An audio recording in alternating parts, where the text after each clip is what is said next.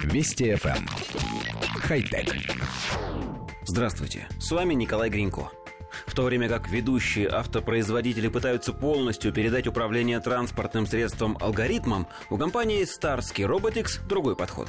Они хотят освободить кабины грузовиков от живых людей, но при этом частично оставить контроль в руках человека. Инженеры считают, что гораздо эффективнее сегодня в сложных ситуациях брать грузовики на удаленный контроль, а на трассах давать им автономность. Компания разрабатывает систему беспилотного управления грузовиками, но полный контроль ей будет предоставляться только на автострадах автострадах и междугородних дорогах. В случае езды внутри городов, на складах, в сложных ситуациях управление будет удаленно передаваться оператору в офисе.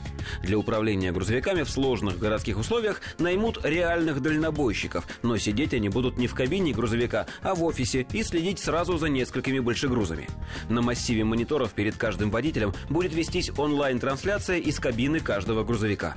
При необходимости оператор сможет взять под контроль управление любого из них. Авторы проекта считают, что законодательно индустрия созреет к полной автономности грузоперевозок не раньше, чем через десяток лет, а они предлагают хороший компромисс. При этом дальнобойщики не выбрасываются на обочину, а получают работу в технологичной компании, повышая свою квалификацию.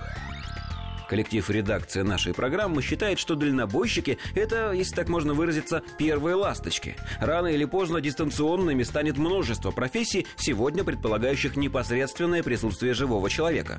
Уже сейчас ведутся разработки даже в такой сложной области, как дистанционная хирургия, когда врач удаленно управляет операцией, которую производит робот.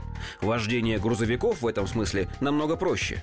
Рано или поздно интерфейсы станут настолько реалистичными, что водитель вообще не будет отличать находится ли он за рулем настоящей машины или же сидит в офисе перед монитором виртуальной реальности.